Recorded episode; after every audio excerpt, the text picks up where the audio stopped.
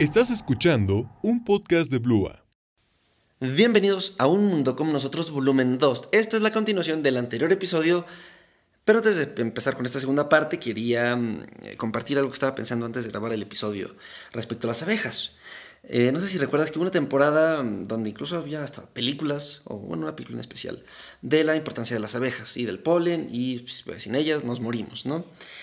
Después de eso, los humanos empezaron a decir, no, oye, no, es que sí hay que cuidarlas porque no hay que matarlas o desear que se extingan, porque sin ellas ya no podríamos vivir.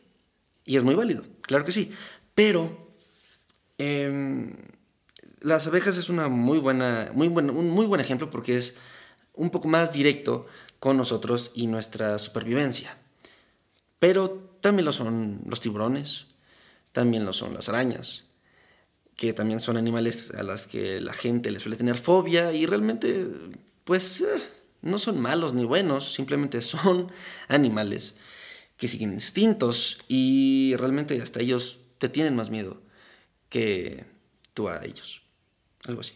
Bueno, el chiste es que todos los animales, hasta la hormiga o la ballena azul o ese pajarito que está en tu ventana, todos Em, tiene una cierta importancia para tu supervivencia, porque un mundo como este, un mundo como nosotros, con tan gran biodiversidad, eh, tiene una cierta regla, una cierta ley que me encanta, es una de mis cosas favoritas cuando lo platico, y es que ninguna especie puede prosperar sin que las demás especies prosperen con él.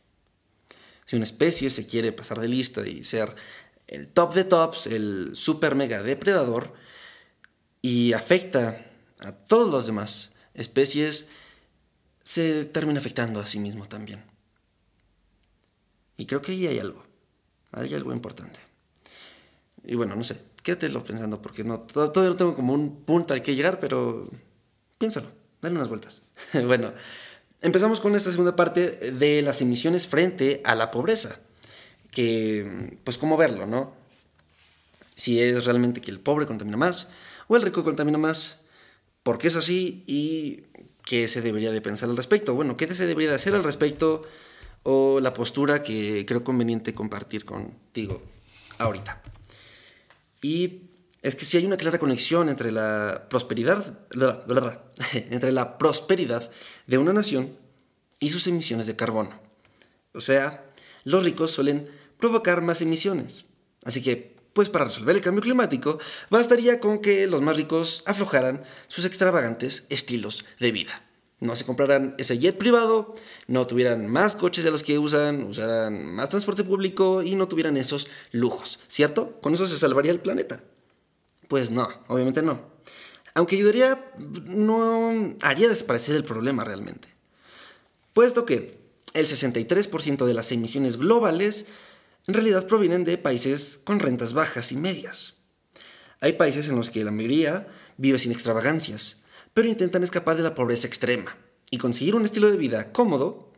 Desgraciadamente, no se puede mm, escapar de la pobreza y volverse de clase media hoy en día eh, sin generar emisiones.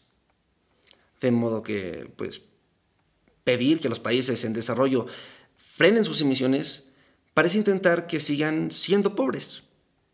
Entonces es muy difícil argumentar que una región debe proteger sus bosques, invertir en paneles solares, dejar de quemar madera, tener coches eléctricos o híbridos, cuando es incapaz de cubrir las necesidades básicas de gran parte de su población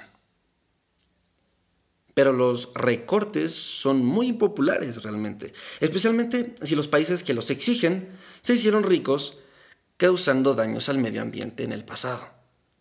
Por eso, para miles de millones de personas, aumentar las emisiones les resulta bueno personalmente. Eh, cuando olvidamos esto, cuando no recordamos esto, pues tendemos a proponer soluciones imposibles.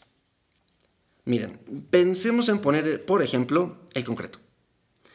El 8% del CO2 pues lo emite el sector de la fabricación de este, de este material.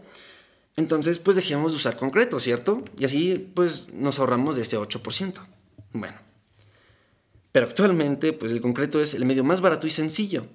Y esto para la creciente población de los países en desarrollo, pues es un poco más importante, para que puedan acceder a viviendas un poco más económicas. Y así hay muchos otros ejemplos como este.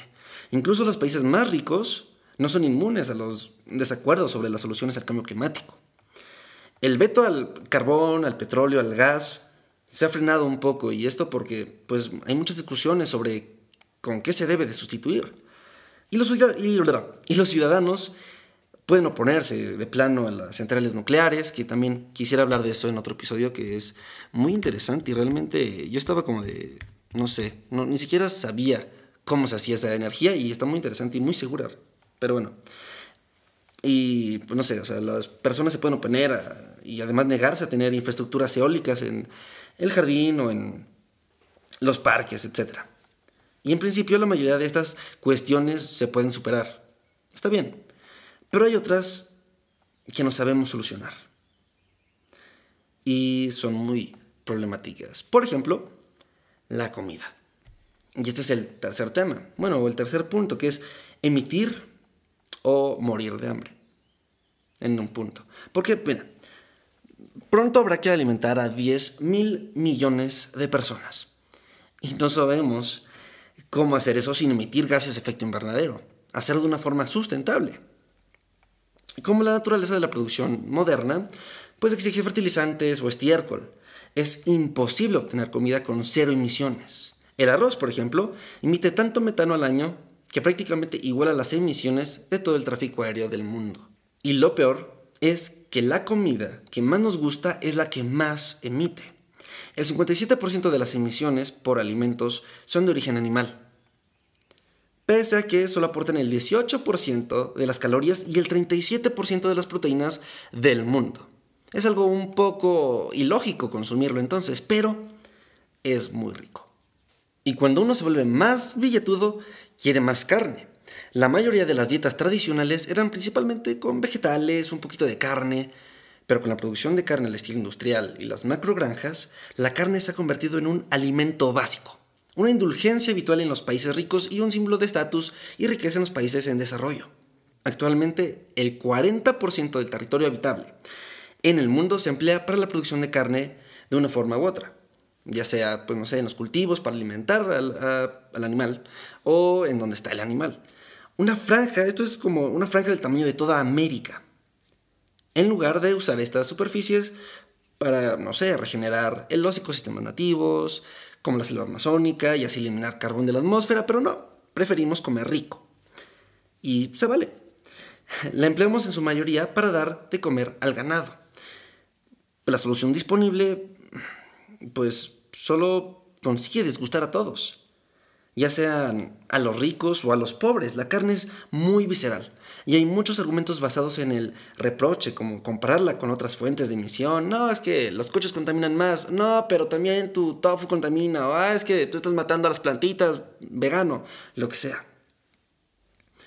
Y, a ver, en el fondo es bastante simple. Disminuir exclusivamente la ingesta de carne no detendrá el cambio climático. Eso es obvio. Pero tampoco lo pararemos si no lo hacemos. O sea, tampoco lo vamos a parar si no dejamos de consumir esta carne. Es una verdad que se extiende a cuestiones menos cruciales para la supervivencia, pero que no es realista hacer desaparecer. Por ejemplo, no sé, también hay muchos ejemplos como los vuelos comerciales o los cruceros y la producción de dispositivos electrónicos o de videos de YouTube, etc. Entonces, ¿Qué significa? Em, debemos renunciar a nuestro modo de vida y que los pobres no puedan nunca alcanzarlo. No hay una tecnología que nos salve para que sigamos con nuestros grandes autos y comiendo carne a diario. La verdad es que no. Y de una forma u otra tendremos que cambiar eso. Pero tenemos que tomar esto con un punto muy importante, que son las soluciones frente a los gastos. Pero eso será tema para otro episodio.